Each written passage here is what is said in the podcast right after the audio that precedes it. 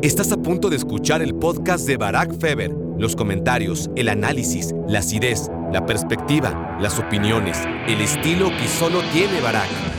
Pero hoy es un buen ejemplo. España no tiene recursos individuales, no tiene lo que tienen las selecciones que realmente pueden ganar el Mundial porque ante planteamientos como el de Marruecos pueden sufrir, pero lo van a desatascar. Pero hay momentos en una Copa del Mundo que se juega siete partidos en donde necesitas alguien que te rescate. Y España no lo tiene. Y es el peor del mundo y, nos reímos de ellos. Y, bueno, cada rato, ¿no? De cada torneo siempre es tema central, protagonista, el tema de lo malos que son los árbitros en México. Y sin embargo, ya quisiera el fútbol mexicano que su selección tuviera el nivel del arbitraje mexicano en los mundiales. Me parece que hoy es un día importante en la historia del fútbol portugués. De hecho, yo lo llamo desde hace mucho tiempo el Día de la Independencia de la selección portuguesa y hoy podemos declarar que es el día en que la selección portuguesa se independizó de Cristiano Ronaldo. Hola, hola, hola, bienvenidos a la edición número 17 de Reflexiones Mundialistas de Qatar 2022, aquí en exclusiva a través de Me Quiero Volver Chango. Gracias por hacerme su cómplice para matar el tiempo. Me puse hoy guapo, como pueden ver. Algunos pueden verlo, otros tendrán que intuirlo a través de el formato clásico de este podcast. Los que me están viendo están diciendo, pues, ¿de dónde guapo? Bueno, hice lo que pude, ¿no? Hice lo que pude. No me rasuré, eso lo haré mañana. ¿Para qué me comprometo? Lo haré pasado mañana seguramente. Lo que sí hice fue ir a la peluquería.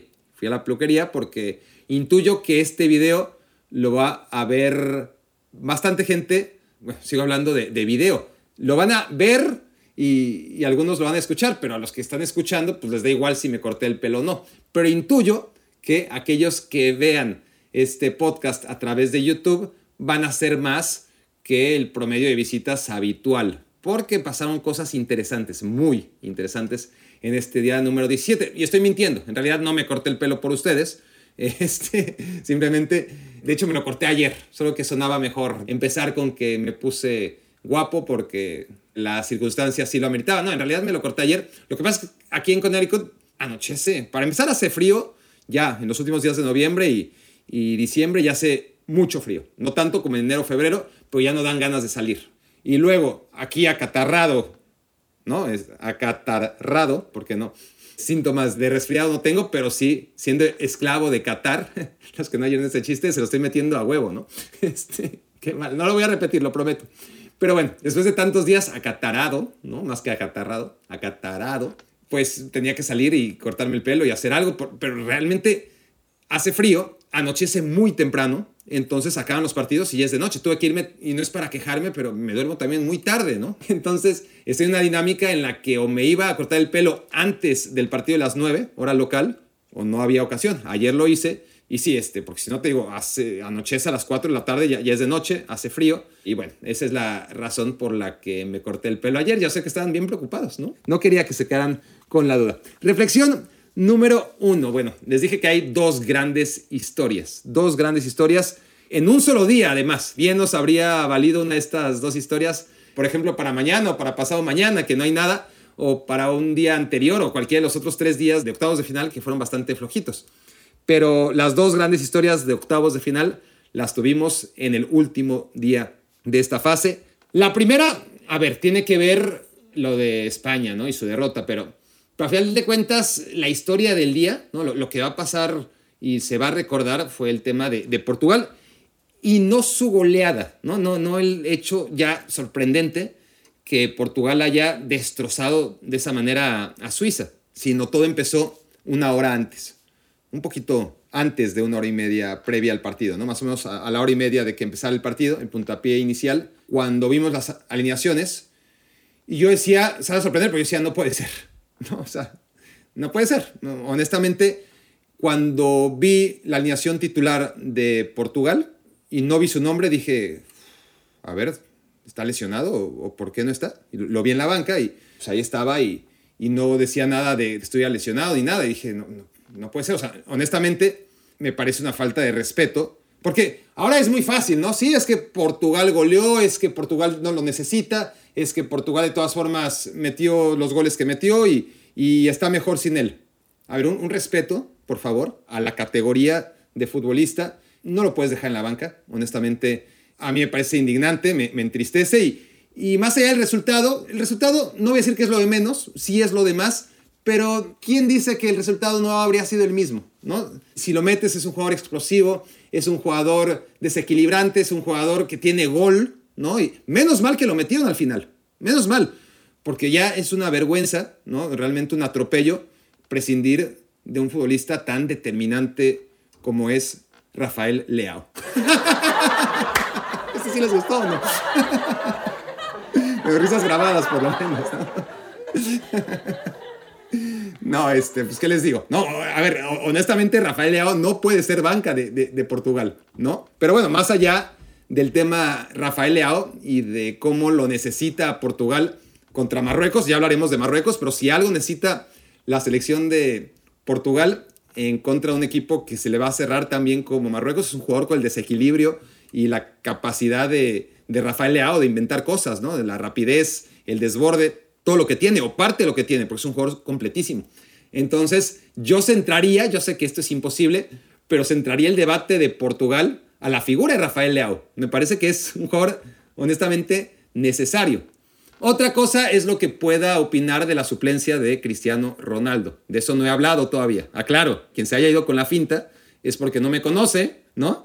Y no este, ah, este es el primer momento del podcast en el que estoy hablando de Cristiano Ronaldo y de su suplencia, que me pareció natural. Me parece que hoy es un día importante en la historia del fútbol portugués. De hecho, yo lo llamo desde hace mucho tiempo, sin que todavía aconteciera, el día de la independencia de la selección portuguesa y hoy, 6 de diciembre de 2022, podemos declarar que es justo el día en que la selección portuguesa se independizó de Cristiano Ronaldo. Y vaya que esto era necesario, de sus ataduras tácticas, pero también anímicas.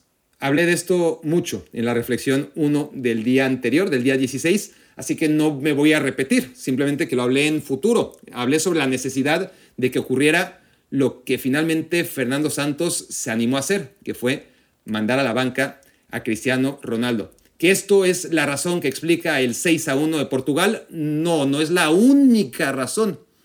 Creo que es la razón con la que tenemos que empezar. Que si Cristiano Ronaldo hubiera jugado en lugar de Gonzalo Ramos, igual y Portugal hubiera ganado, tal vez. Igual hubiera ganado 6 a 1, quién sabe, no lo podemos descartar.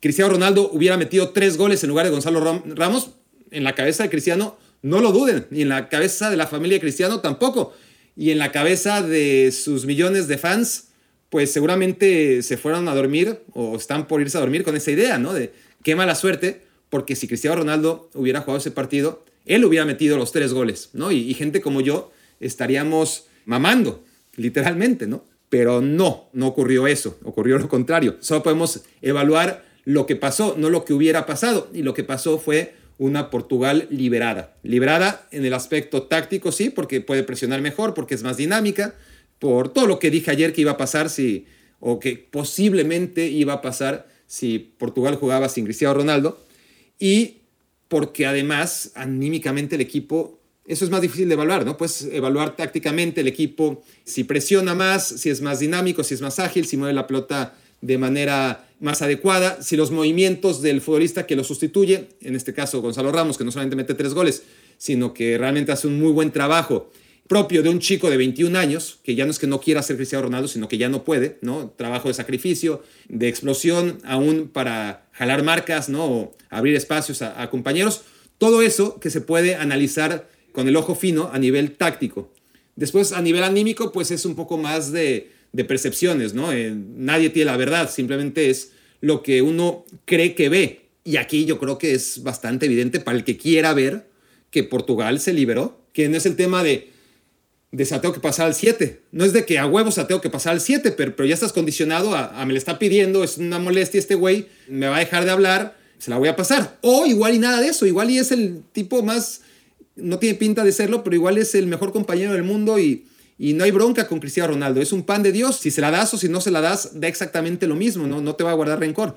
Aún así, ha trabajado Portugal tanto el dásela a Cristiano ¿no? Eh, durante tantos años que ya es automático, ¿no? Ya ni siquiera es porque te está pidiendo y es una mosca en la oreja que, que se tienes que pasar, sino que ya los jugadores, y hasta para descargarse si quieren, es decir, los más pro cristianos dirán, no, es que, pues claro, se la dan al que sabe, se descargan de la responsabilidad, por el argumento que sea. En lugar de tenérsela que dar a Cristiano, por lo que sea, pues buscan otra opción. Se puede llamar Gonzalo Ramos, se puede llamar como ustedes quieran. La movilidad de, de Joe Félix, de Gonzalo Ramos, de propio Bernardo Silva, de Bruno Fernández.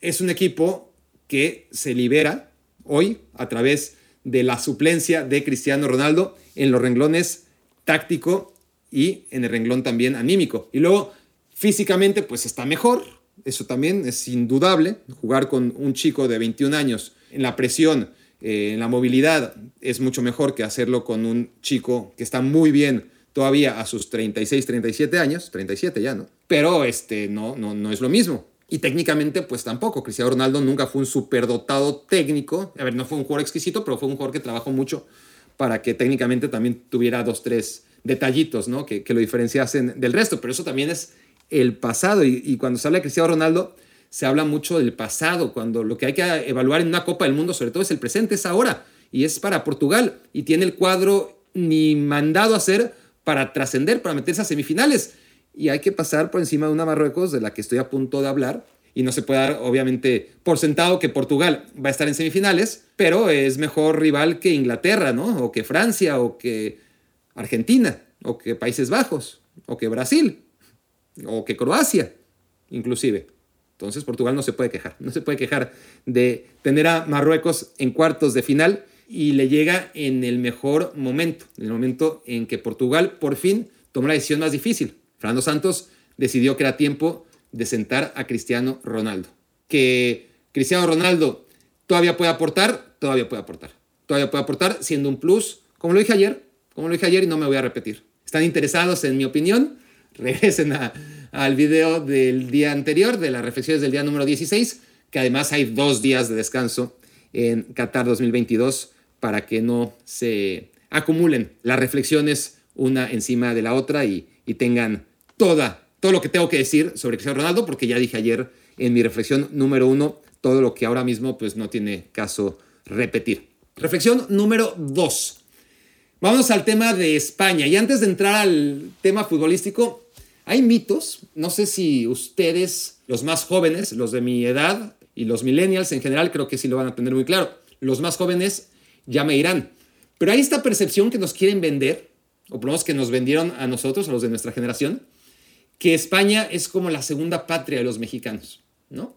Que cuando eliminan a México, los aficionados de la selección mexicana se vuelven aficionados de la selección española. Es como una segunda selección, la madre patria. Y ese es un mensaje tan erróneo y que viene, ¿de dónde viene? Bueno, pues viene de, de los líderes de comunicación de nuestras televisiones, tanto Orbañanos en Televisa, como José Ramón Fernández, Rafa Puente, etcétera, etcétera, en TV Azteca, como que nos metían esta idea, porque es su percepción además, porque ellos al sentirse españoles, pues creen que todo el mundo es así. Entonces, dentro de su burbuja, claro, en, en el círculo social y económico en el que se desenvuelven, pues en el Club Asturiano, en el Club España, etcétera, etcétera, pues todo el mundo le va a la selección española, obviamente, ¿no?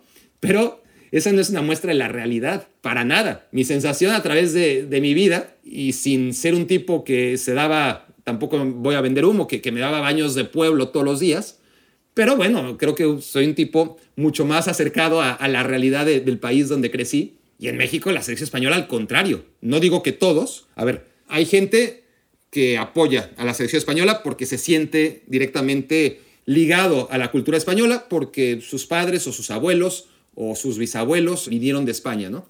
Hay otros, muchos, esto sí, que les caga la selección española. Que los españoles en general a ver, obviamente con prejuicios y demás, ¿eh? Yo sé que aquí me están escuchando muchos españoles, muchos más de los que me merezco y, gracias, y, y no quiero que se sientan ofendidos en absoluto. Demasiado dividido está a veces España con regionalismos, como para también meterles la idea de que los odiamos en, en el continente americano. No, no es así, no es así. Pero si hablamos de fútbol, la selección española no es una selección que caiga bien, honestamente, en el pueblo mexicano en general. Entonces, Habrá gente, más o menos, no sé en términos de porcentaje, ¿no? Pero habrá gente a la que no le importa, ni para bien ni para mal. Hay muy poquita gente a la que sí le importa y que quiere que gane España, y hay mucha gente que le caga la selección española. Son la mayoría en México. Entonces, mientras hay gente que vive en su mundo pensando que España realmente, o sea, yo sé, porque me tocó convivir con José Ramón Fernández en varios mundiales, que, que hoy es el peor día del mundial para el pobre, ¿no? No sé si después de tantos años ya maduró y ya se lo toma con frialdad. No creo, no creo. He contado en alguna ocasión, en anécdotas seguro, cómo me tocó ver con Hugo Sánchez y con José Ramón Fernández la eliminación de España en Brasil 2014, que no pasó ni la fase de grupos, jugando contra Chile. Y el partido estuvo bueno, pero lo que realmente fue memorable fue ver la cara de, Hugo Sánchez y de su familia, que estaban además todos, él no, pero toda la familia, que además con razón, ¿no? La, esposa española y las niñas, todas con la cara pintada de España y camisetas de la selección española. Y José Ramón pues, también este, metidísimo y, pensando que, iban a ganar. Y, y ese recorrido de regreso del, estadio fue maravilloso. Ya lo platiqué en alguna ocasión y, y otra vez, este, para no hacer más largo este episodio, si están interesados, pues ahí están en las baracnécdotas, la vez en que fui a Maracaná con Hugo Sánchez, con José Ramón Fernández en 2014 y, y lo divertido que fue, lo divertido que fue. La escenita de Hugo Sánchez con su familia fue muy buena, muy, muy buena, este, porque quería irse, eso sí lo voy a contar. Este, ya, que estoy, ya, ya que estoy en eso, este, lo voy a contar. Hugo Sánchez ya se quería ir, pues porque iban perdiendo 2-0 y vámonos. E Isabel decía, no, no, ella quería ver, es de las mías. A mí me caga, o sea, desde niño, si algo no soporto, porque ir a un estadio es el sueño de toda la semana y, de todo el año. O sea, la mayoría de nosotros no podemos permitirnos ir al estadio más que una, dos, tres veces al, año, ¿no? En el mejor de los escenarios. Entonces, realmente es preciada la ocasión en la que podemos ir a un estadio de fútbol.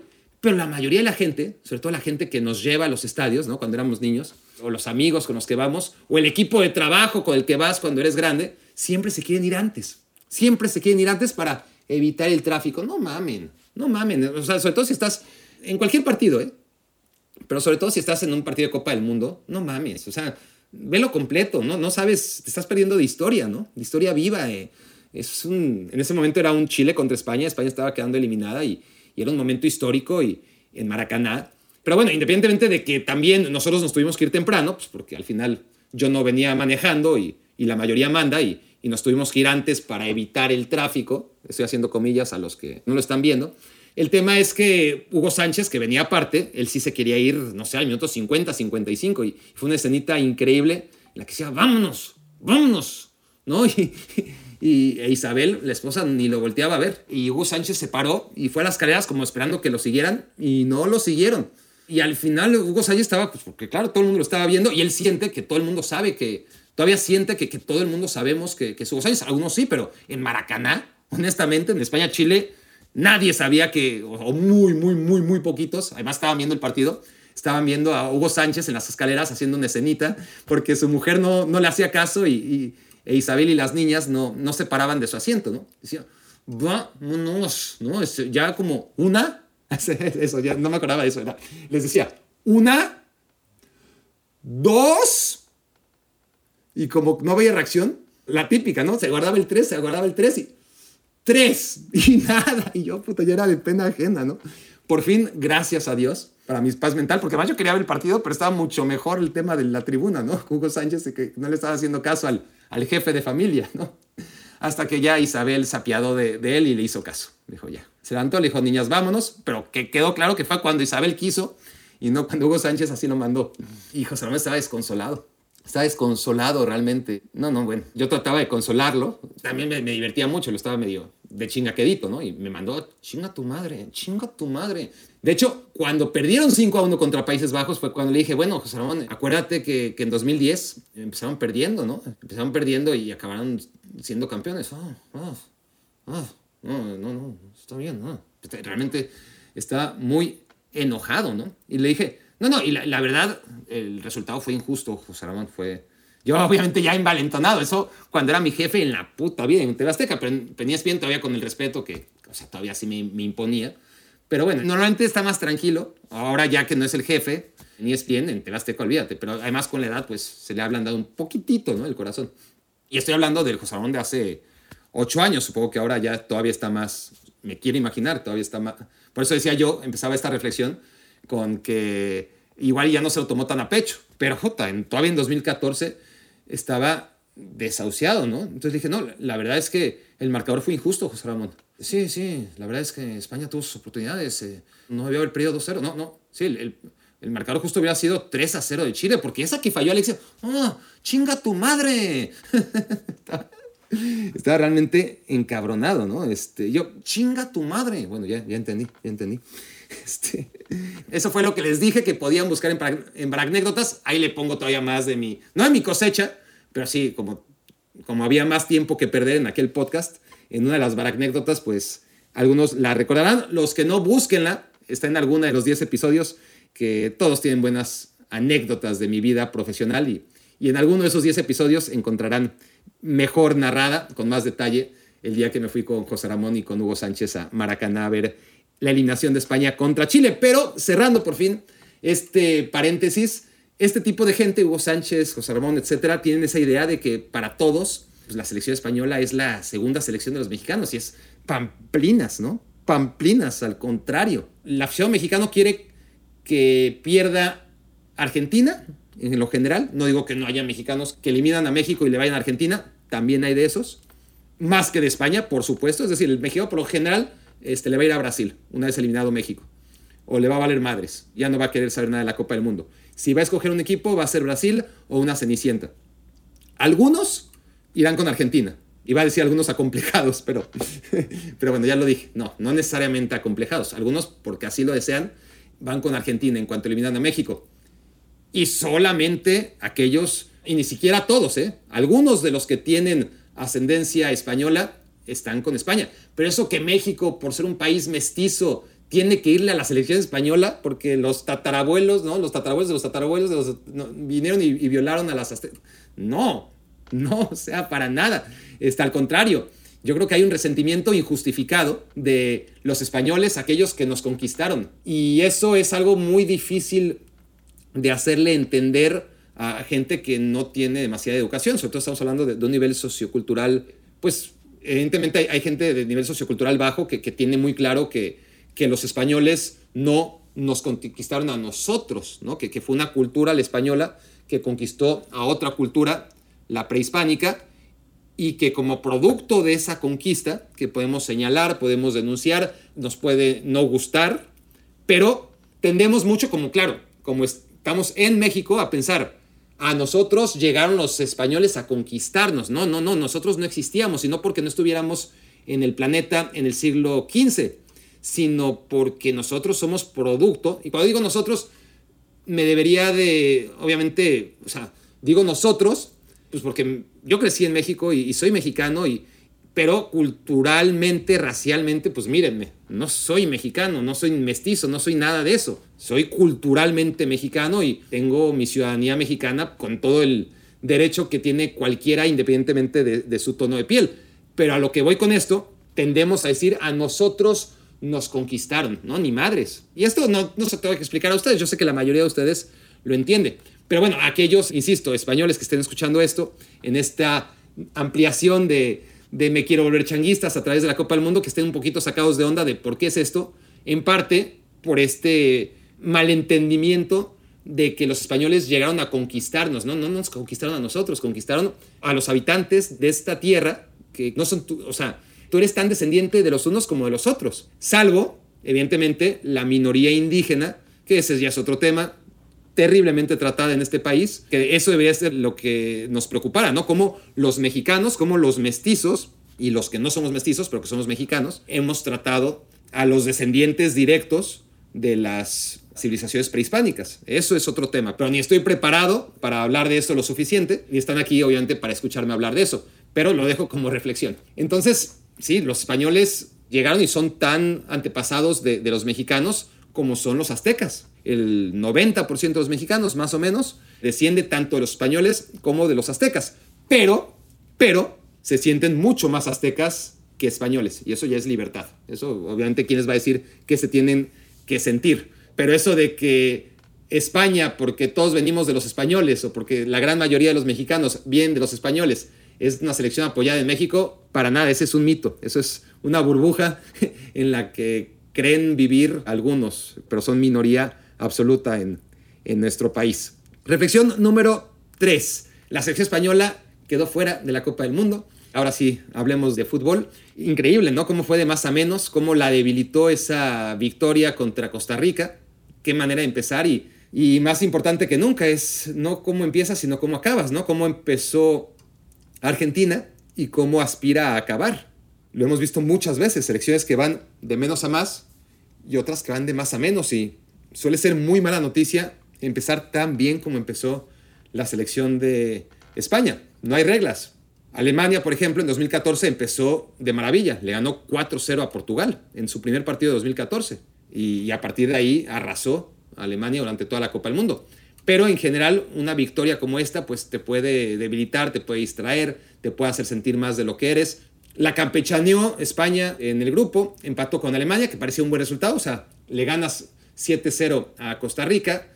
Eres un partido equilibrado, pero a grandes rasgos eres mejor que Alemania, te empatan, tienes los cuatro puntos, pierdes con Japón, un descuido, un par de descuidos, 10, 15 minutos, pudiste quedar eliminado, ni siquiera avanzar a octavos de final, gracias a que Alemania le da la vuelta a su partido y muchos creen que realmente España especuló y, quiso enfrentar a, a, Marruecos y evitar a Croacia y sobre todo evitar a Brasil en cuartos de final. Y aquellos que creen eso pues dirán karma.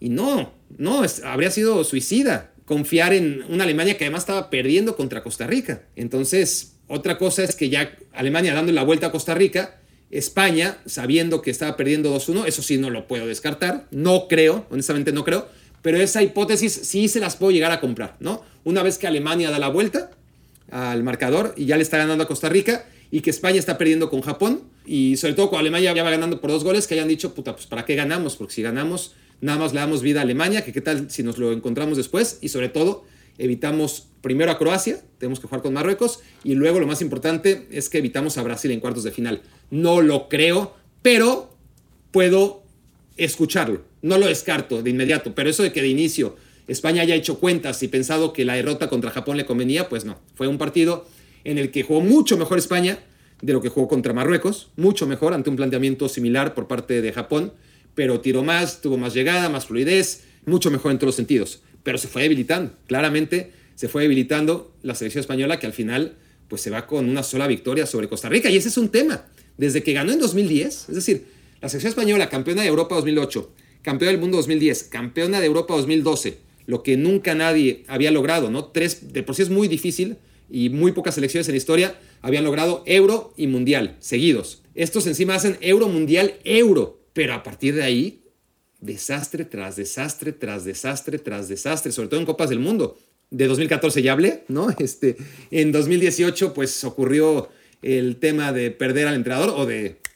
Sí, el, entrenador se pasó de vivo, Lopetegui, este, lo descubrió la Federación Española, o no lo descubrió, el Real Madrid lo echó de cabeza y la Federación Española, en algo que también es muy debatible, para mí estuvo bien, pero bueno, para mí es muy fácil hablar desde fuera, ¿no? Realmente la sección española le gana el orgullo al presidente de la federación, a, Rubiales, y destituye al técnico a dos días de la Copa del Mundo. O sea, la verdad, ni, las selecciones africanas que suelen a, tener, a tomar este tipo de decisiones, ni siquiera había un precedente así con selecciones africanas, ¿no? Realmente lo de, lo de España eh, llamó mucho la atención y bueno, tiene una Copa del Mundo para olvidar, muy parecida a esta. La selección española acaba eliminada en penales contra Rusia y Rusia le hace un partido pues, bastante similar al que le hace hoy Marruecos cuatro años después. Y ese es el tema con España. España, el partido que hace hoy tan espeso, tan sin soluciones, tan sin plan B, se lo he visto con Vicente del Bosque, sobre todo en la última etapa, ¿no? Ya porque Vicente del Bosque gana el Mundial y después la Eurocopa, pero después el equipo se viene abajo y, juega realmente mal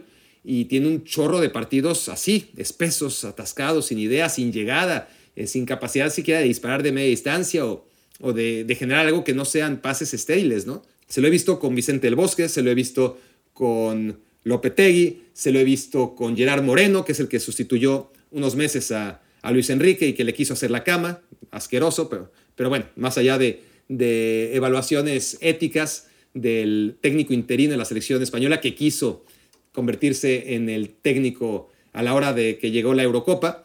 Esa misma España la vimos con todos, ¿eh? con el interino Gerard Moreno, con, este, con Lopetegui en tiempo que duró, con Vicente el Bosque en sus últimos años, porque ni siquiera en sus últimos meses, en sus últimos años, porque después de, del Mundial de 2010, que fue un fiasco, perdón, del Mundial de 2014, que fue un fiasco, 2010 estuvo muy lejos de ser un fiasco.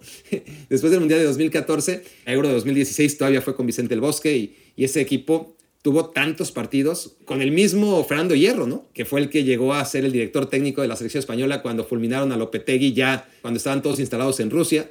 Ese mismo partido que, que hicieron contra Rusia en octavos de final lo hicieron hoy contra Marruecos. Entonces es algo que va más allá del entrenador. Y esto ya lo iré en otra reflexión, no por liberar de culpa a Luis Enrique, sino que es algo que hemos visto muchas veces, muchas veces con diferentes técnicos. Y la realidad es que cuánto se dijo que España, un equipo que era ya merito, un equipo que no pasaba de cuartos de final, un equipo que siempre prometía pero que nunca cumplía, que era más o menos como la selección de Inglaterra, pero sin título, porque por lo menos Inglaterra ganó en el 66. España tuvo su oportunidad en el 82 y distó mucho de aprovecharla, ¿no? Pero se hablaba de un parteaguas, ¿no? Ganaron la Eurocopa, por si fuera poco, ganan el Mundial, y a partir de ahí España se iba a volver una selección grande. Y España, después de ese éxito de 2008 a 2012, ha vuelto a ser la candidata de siempre que llega a la hora y, no responde a las expectativas. Y hay que ser conscientes que esta generación de futbolistas españoles no estaba para ganar el Mundial, pero sí estaba para ganarle a Marruecos. Y sí estaba probablemente para ganarle en cuartos de final a la selección que viniera después, ¿no? En este caso, Portugal. Bueno, yo creo que Portugal habría sido favorito, honestamente, pero nadie lo podría dar como súper favorito, estaría muy dividido, ¿no? Ya después pensar que España está al nivel de Francia o de, o de Brasil, no, definitivamente no, y yo agregaría Inglaterra, tampoco, no, no, no. Más allá que colectivamente es un equipo que, que no podemos olvidar tampoco tan rápido que venía haciendo las cosas muy bien, ¿no? En la Nations League, en la Eurocopa pasada, en la Nations League pasada, había tenido muy buenos partidos y muy buenos resultados. Pero, de todas formas, la selección española, desde que ganó la Copa del Mundo en 2010, ha ido a tres mundiales y ha ganado tres partidos. Solamente tres partidos en tres mundiales, una victoria por mundial. ¿Y saben a quién? En 2010, después de perder contra Países Bajos y, contra Chile, ganaron el partido en el que ya no tenían ninguna posibilidad de clasificar. Se lo ganaron a Australia, que también ya estaba eliminado. En 2014, tras empatar 3 a 3 con Portugal, con tres goles de Cristiano Ronaldo, empatan también con Marruecos y le ganan a Irán. La única victoria del Mundial antes de perder contra Rusia fue contra Irán. Y en este Mundial, como sabemos, la única victoria fue contra Costa Rica. Entonces, no solamente es que tengan tres victorias en tres ciclos mundialistas, sino que le ganaron a Australia, a Irán y a Corea del Sur.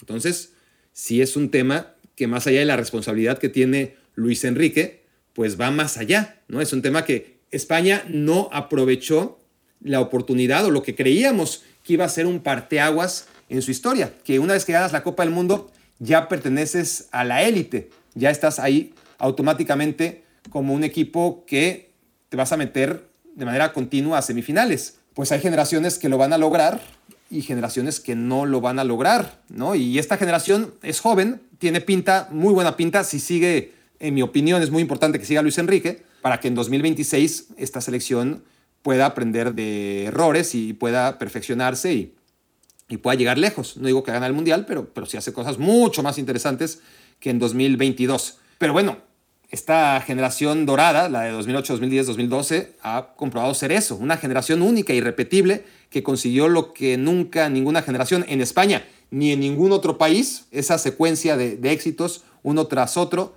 dos Eurocopas y un Mundial, espalda con espalda con espalda, pero fue eso, nada más.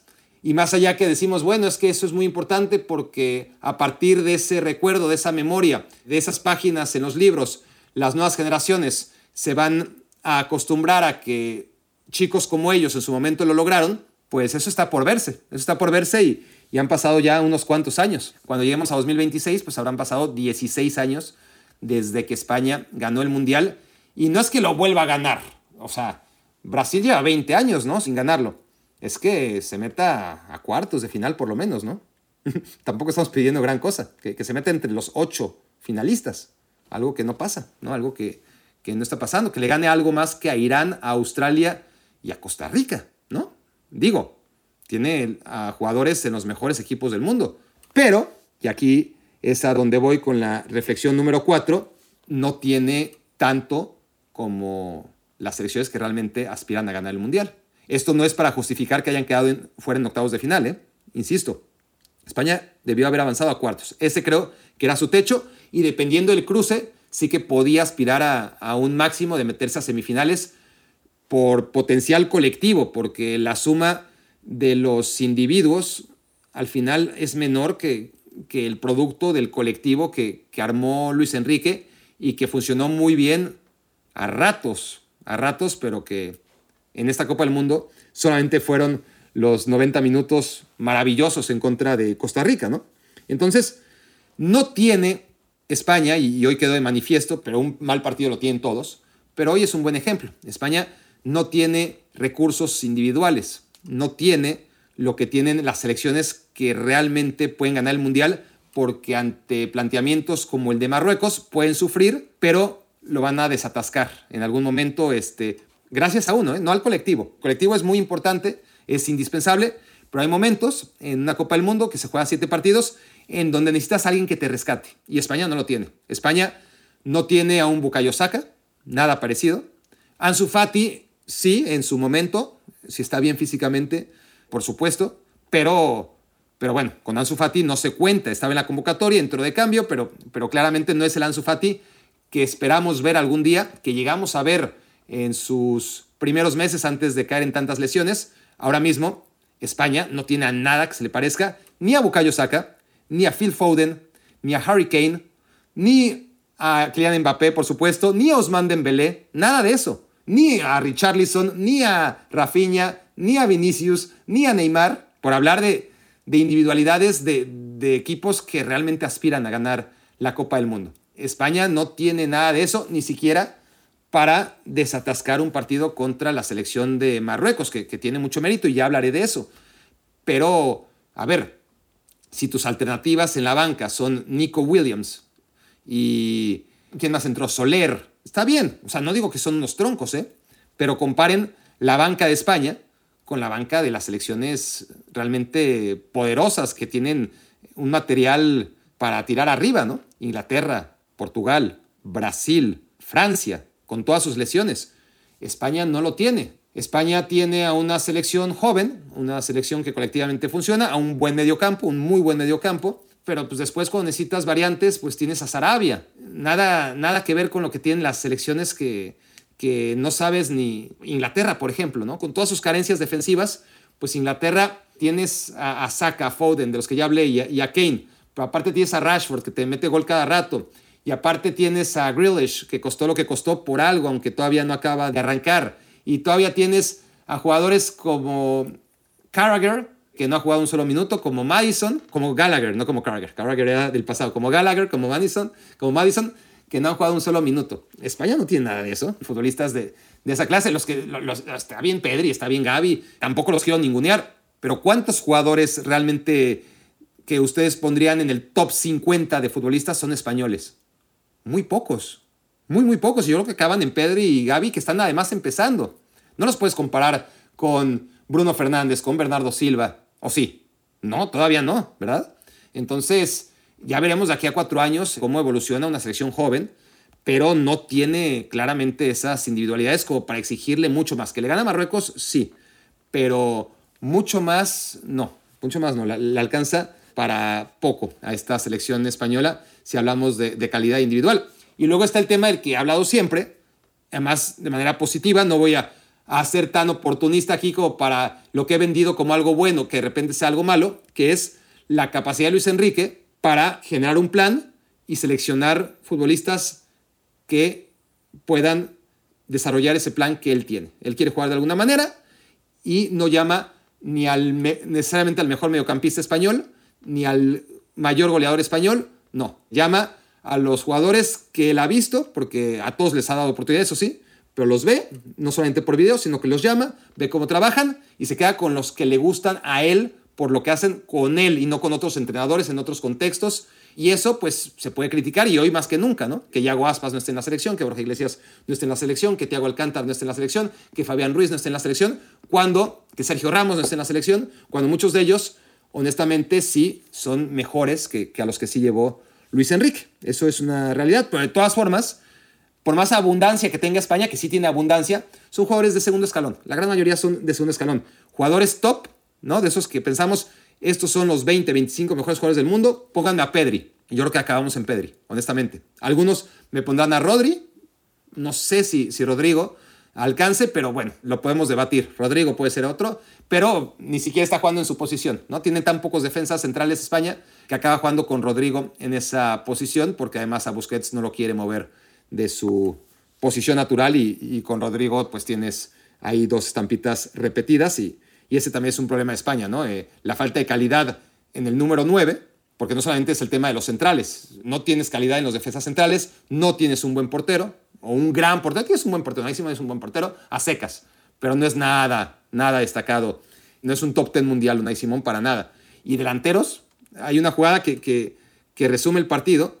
No, no resume el partido, me equivoqué, no resume el partido. Resume la realidad española, que es ya en el segundo tiempo extra, me parece, tiene una oportunidad Morata, por fin agarra mal parado a Marruecos, conduce, tiene el pase a Ansu Fati para filtrarlo y hace un pase que firmaría yo. O sea, Barack Feber en esas circunstancias probablemente habría hecho lo mismo. ¿eh? Una pedrada que, que Ansu Fati no iba a alcanzar nunca. Cualquier otro futbolista de primer nivel o de primer nivel y medio, pues filtra el pase y, ya veremos si Ansu Fati lo controla bien, dispara de primera intención, le atina a la portería o no. Pero por lo menos acabas la jugada o, o, tu parte, la parte que a ti te corresponde en la jugada, ¿no? De conducir de dar el pase, ese último pase, para ver qué pasa con el compañero, si acaba en gol o no. Pero España no tiene esa calidad en el ataque, no tiene ese centro delantero que sí tienen las grandes selecciones que están en esta Copa del Mundo y algunas de las no tan grandes.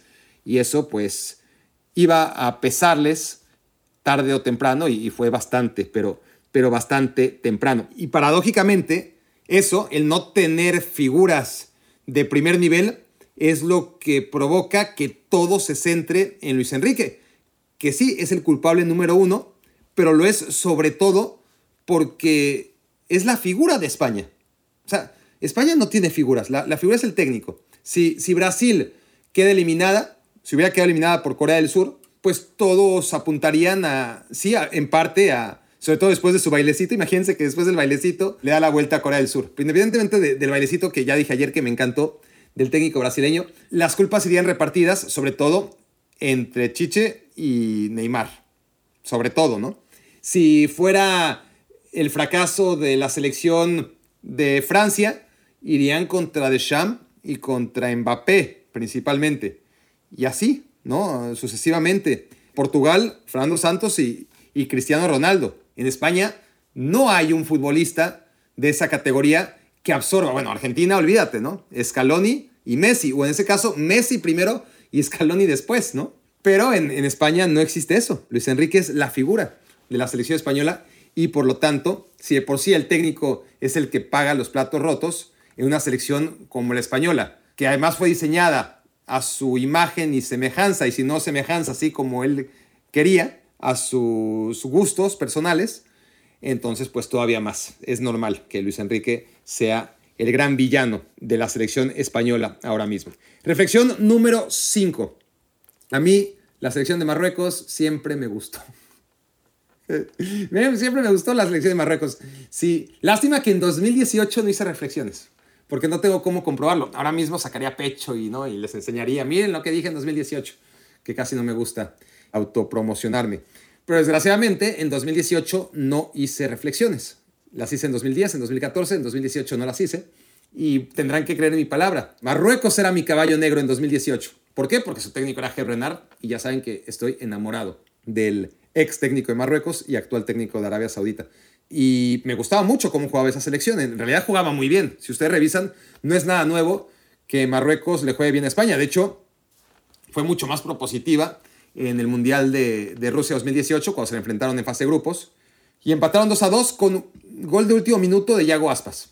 Pero Marruecos debió ganar ese partido. Entonces no es nada nuevo, no es nada nuevo que, que, Marruecos le compita y le compita bien a la selección española. Ahora le compite de una manera distinta. Ya no es lírica como esa selección de Renard. Es otra cosa, pero, pero le ha funcionado bastante. Para mí, el caballo negro de Rusia 2018 era la selección de Marruecos. Y eso a pesar de que estaba en un grupo que se lo hizo muy complicado, ¿no?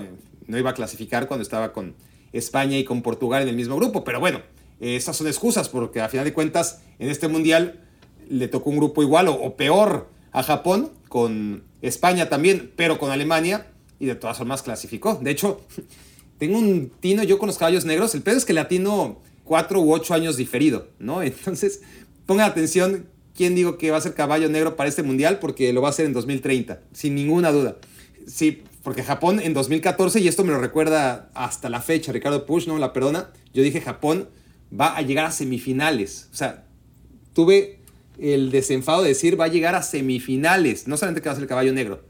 Y Japón fue una vergüenza en 2014, mejoró en 2018 mucho y en 2022 pues ya fue, ya habría sido un pronóstico que me habrían reconocido, ¿no? Aunque sea ocho años después, puedo sacar pecho y decirle a Push en cuanto lo vea que me deje estar chingando, que, que lo vi muy bien, solo que llegó tarde mi pronóstico.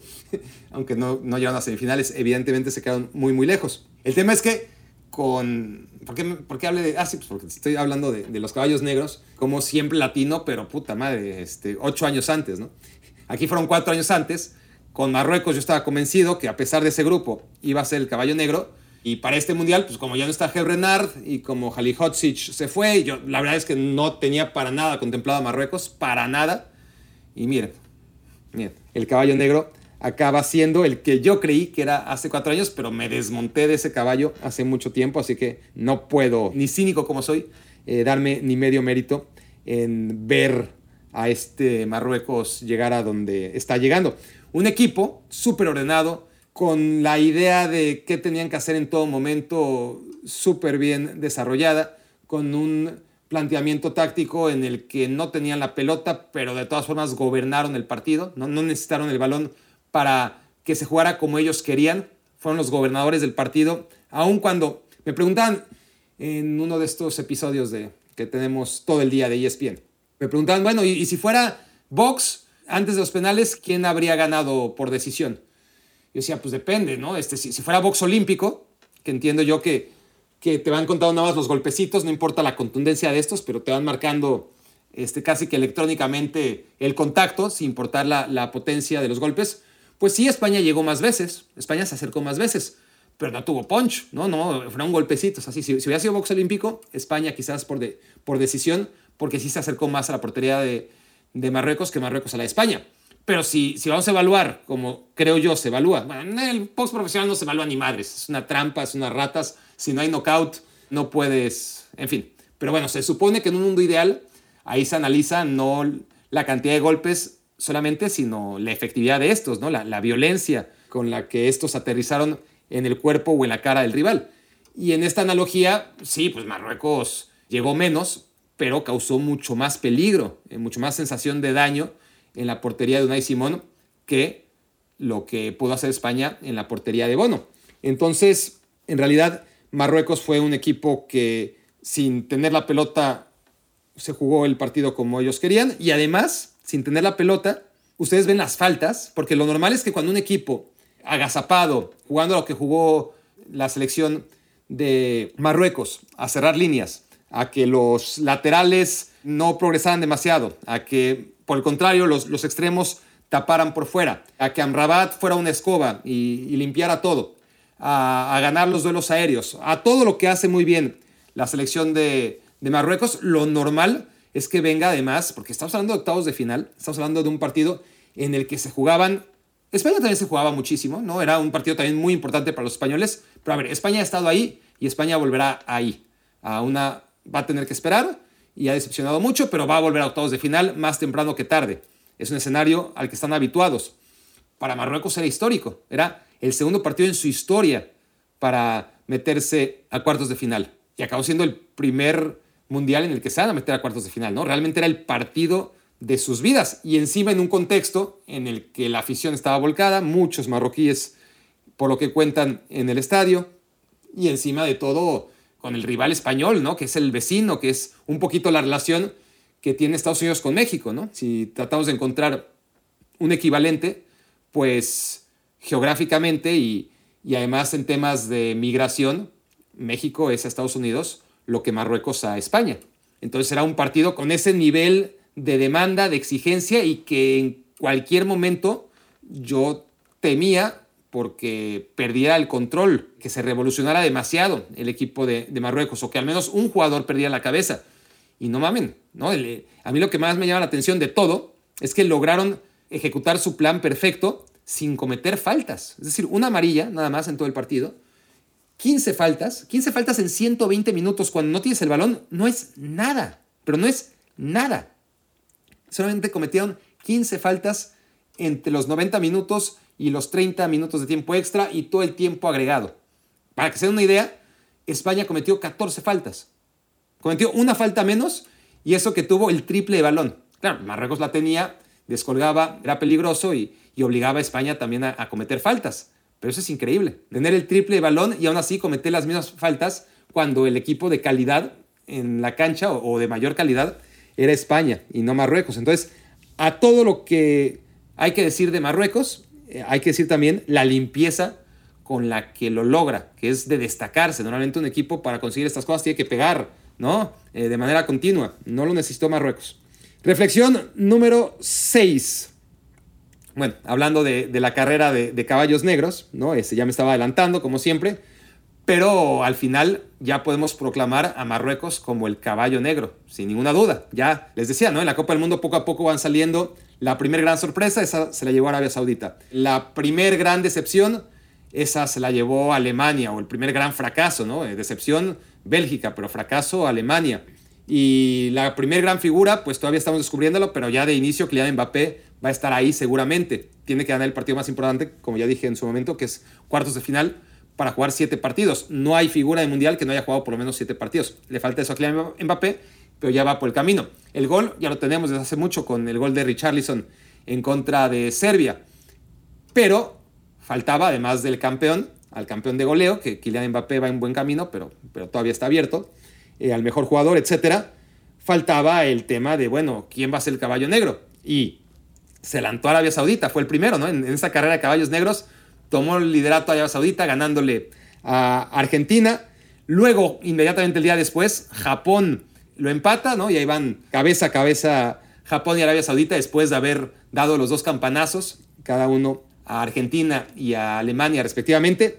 Japón se mantiene, ¿no? Y, hasta avanza octavos de final, entonces ahí va liderando la carrera por los caballos negros. Canadá, este, en algún momento parecía que, iba a arrancar, pero ahí se quedó, ¿no? Siempre hay un caballo que, que no sale y, ese fue el canadiense, a pesar de que contra Bélgica jugó muy bien y, fue maravilloso y, pensábamos que, que Canadá iba a hacer grandes cosas en esta Copa del Mundo, aún perdiendo contra Bélgica porque fue súper injusto, pero bueno, ese caballo ni siquiera salió del corral o de como se llame, de donde empiezan las carreras. De la nada salió a Australia, ¿no? De repente, ni veías, y de repente llegó a Australia y clasificó en el grupo de Dinamarca y, y, ganándola a los daneses, pues también se metió en la, en la contienda. Y Senegal también ahí andaba, ¿no? Como caballo negro, sobre todo después de haber perdido a su jockey, a, Sadio Mané, pues era también un caballo negro digno de, de mención y, y pues Japón quedó donde quedó, y Senegal quedó donde quedó, y Australia quedó donde quedó, y Marruecos es el único que sigue corriendo y por lo tanto es el caballo negro oficialmente, hoy lo podemos declarar en Qatar 2022. Reflexión número 7. Vamos rápido porque ya está, ya vi, les dije que había mucho de qué hablar, pero por lo tanto vamos ya a aterrizar con la 7, la 8, la 9 y la 10. La 7 es un poquito de Suiza. Suiza no se presentó, es increíble, ¿no? Lo que decíamos ayer de Corea contra Brasil, exactamente de Suiza, pero oye, Suiza es más que Corea en el papel y su rival, Portugal, es menos que Brasil también en el papel. Y Suiza, increíble. a mí me dio la sensación, ¿saben qué? Que Suiza y los jugadores planearon tanto el partido contra Serbia, desde el día del sorteo, Suiza contra Serbia, toda la connotación, todas las rencillas desde hace cuatro años, un contexto en el que Brasil era el equipo que iba a clasificar primero, Camerún a priori iba a ser el último y que en el tercer partido todo se iba a decidir en un duelo por el orgullo entre Suiza y Serbia con la connotación que casi todo el mundo conoce de Granit Xhaka y de Jerdan Sachiri, futbolistas kosovares que celebraron por todo lo alto su victoria sobre Serbia en el Mundial pasado y que no solamente por, motivos deportivos, sino mucho más allá de los deportivos. Entonces, en esta casi guerra que fue el partido de Serbia contra Suiza, yo creo que se concentró tanto Suiza en ganarlo que cuando lo hizo de alguna manera, inexplicable manera, se liberó. Dijo, bueno, ya, a nivel inconsciente quizás, liberaron toda la adrenalina, sintieron que ya habían cumplido y ya no comparecieron. Es increíble, ¿no? Pero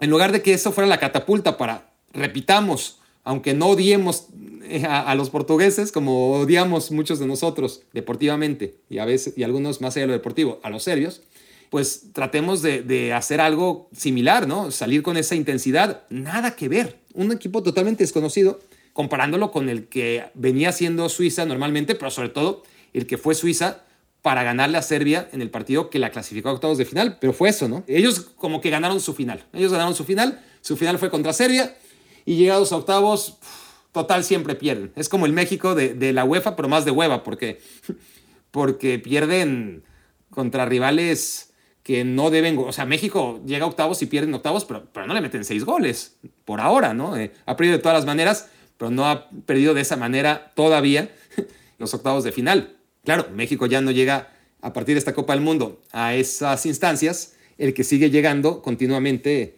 es Suiza y perdiendo contra rivales que además no tienen jerarquía suficiente. En el caso de, del Mundial pasado con Suecia, y bueno, Portugal sí era favorita, pero no tan favorita como para ganarle seis goles a uno. Reflexión número 8. Les hablaba de México, ¿no? Que siempre llega o siempre llegaba a los octavos de final y que ahí se, se ha quedado hasta esta Copa del Mundo en donde ni siquiera eso. Hay un ejercicio muy interesante. Si algo es vilipendiado en México es el arbitraje. Dios, ¿cómo nos traemos? Yo no, pero bueno, tengo que asumir mi, como parte del gremio, cómo nos traemos al arbitraje en México, ¿no? Y es el peor del mundo y, y nos reímos de ellos y, bueno, cada rato, ¿no? De cada torneo siempre es tema central, protagonista, el tema de lo malos que son los árbitros en México. Y sin embargo, ya quisiera el fútbol mexicano que su selección tuviera el nivel del arbitraje mexicano en los mundiales. Es decir, si la selección mexicana es el representante de los futbolistas mexicanos cada mundial, pues entiendo yo que, que el árbitro que representa a México en cada mundial, pues es el representante, de, es la selección de, árbitros, ¿no? Es el seleccionado de los árbitros y, sé que no nada más es el, es el árbitro central, sino también los, los auxiliares, ¿no? Pero bueno, a lo que voy es, fíjense ustedes, como sabemos, desde 1978, México siempre avanzó a octavos de final, salvo 82 y 90 que, que ni siquiera clasificó. Pero empecemos por 1978. En 1978 el árbitro mexicano fue un señor que se llamaba Alfonso González. Quedó eliminado, o sea, solamente le dejaron dirigir hasta la fase de grupos. Ya no le dieron confianza para dirigir más allá de la fase de grupos. Entonces, México se fue como selección en la fase de grupos y el árbitro también. Estaban igual de mediocres. Ahora, ¿qué pasó en 1982? Bueno, México no clasifica al Mundial, pero Mario Rubio sí que clasifica al Mundial como árbitro, ¿no? Sí, sí está considerado dentro de CONCACAF como uno de los mejores árbitros y él sí va al Mundial y dirige cuartos de final. México no va a la Copa del Mundo, pero el árbitro mexicano llega a cuartos de final. Y no lo digo para consolarnos, ¿eh? que se entienda que, que simplemente es como una oda al arbitraje necesaria, justa. 1986, México tiene su mejor papel, llega al quinto partido, pierde en cuartos de final y Antonio Márquez, el árbitro mexicano de México 86, llega hasta semifinales. ¿no? Hasta cuando México llega como selección a donde nunca, al quinto partido, bueno, Antonio Márquez llegó hasta las semifinales, dirigió el Argentina contra Bélgica. Italia 90, esto lo saben muchos, México no fue por el tema de la sanción por los cachirules, Edgardo Codesal fue el árbitro de la final. El árbitro lo hizo bien, mal o regular, eso ya es criterio que sigue discutiéndose 32 años después, pero el arbitraje mexicano llegó a la final, la selección mexicana no clasificó ni siquiera al Mundial, y si hubiera clasificado, mm, me atrevo a decir que, no, hubiera, eh, no hubiera impedido que Edgardo Codesal dirigiera, porque sabes que Edgardo Codesal, tú fuiste el mejor árbitro, pero como México está en la final, tú no puedes dirigir. No, no creo que haya pasado. Así que, aunque México fuese Italia 90, el arbitraje estaba por encima de la selección. Estados Unidos 94, ahí sí es una excepción, porque México se mete a octavos de final Y Arturo Bricio también dirige hasta octavos de final. No dirige más allá de octavos de final, así que quedan parejos. Por una vez, no por detrás, porque por detrás nunca, pero empatados. En el 98, otra vez Arturo Bricio, pero esta vez Arturo Bricio llega a cuartos de final, ¿no? Mientras México era eliminada en ese momento por la selección de... En Francia 98, ¿quién fue? Fue Alemania. Bueno, perdía con Alemania, Arturo Bricio dirigió el Países Bajos contra Argentina en cuartos de final. En 2002, México otra vez se queda en octavos de final, pierde contra Estados Unidos y Felipe Ramos Rizo llega hasta los cuartos de final. Dirige Inglaterra contra Brasil. Es decir, otra vez, como en todos los mundiales, el arbitraje mexicano llega por lo menos una fase más lejos que el mexicano. Alemania 2006, Armando Archundia, semifinales. México, pues donde siempre, ya para qué les digo, ¿no? Armando Archundia, semifinales, Alemania contra Italia. Sudáfrica 2010, Armando Archundia otra vez, que hay que decir que en 2006 y en 2010 estoy haciendo trampa porque fueron dos árbitros, tanto Archundia como Chiquimarco. Pero no ibas a mandar a dos mexicanos a octavos de final. Ahí sí mandabas a, Chiquimarco a los grupos, a Marco Antonio Rodríguez a los grupos y a, Armando Archundia a, dirigir los partidos, que de hecho se convierte en alguno de estos mundiales en el árbitro con más partidos en la historia de, de una sola Copa del Mundo, arbitrando hasta seis. Pero bueno, en 2006, el arbitraje mexicano, con Archundia creo que rompiendo el récord, fue en este mundial, llega hasta semifinales. Y en 2010, otra vez Archundia llega hasta el partido por el tercer lugar. Se mete a un, hasta el partido por el tercer lugar cuando México pues, pues se quedó en octavos de final. En Brasil 2014, mientras México se quedaba en octavos de final, Marco Antonio Rodríguez, ahora sí ya liberado de la presencia de Armando Archundia, en su tercer mundial se mete hasta semifinales. En 2018, César Ramos llega hasta octavos de final, nada más, igual que México.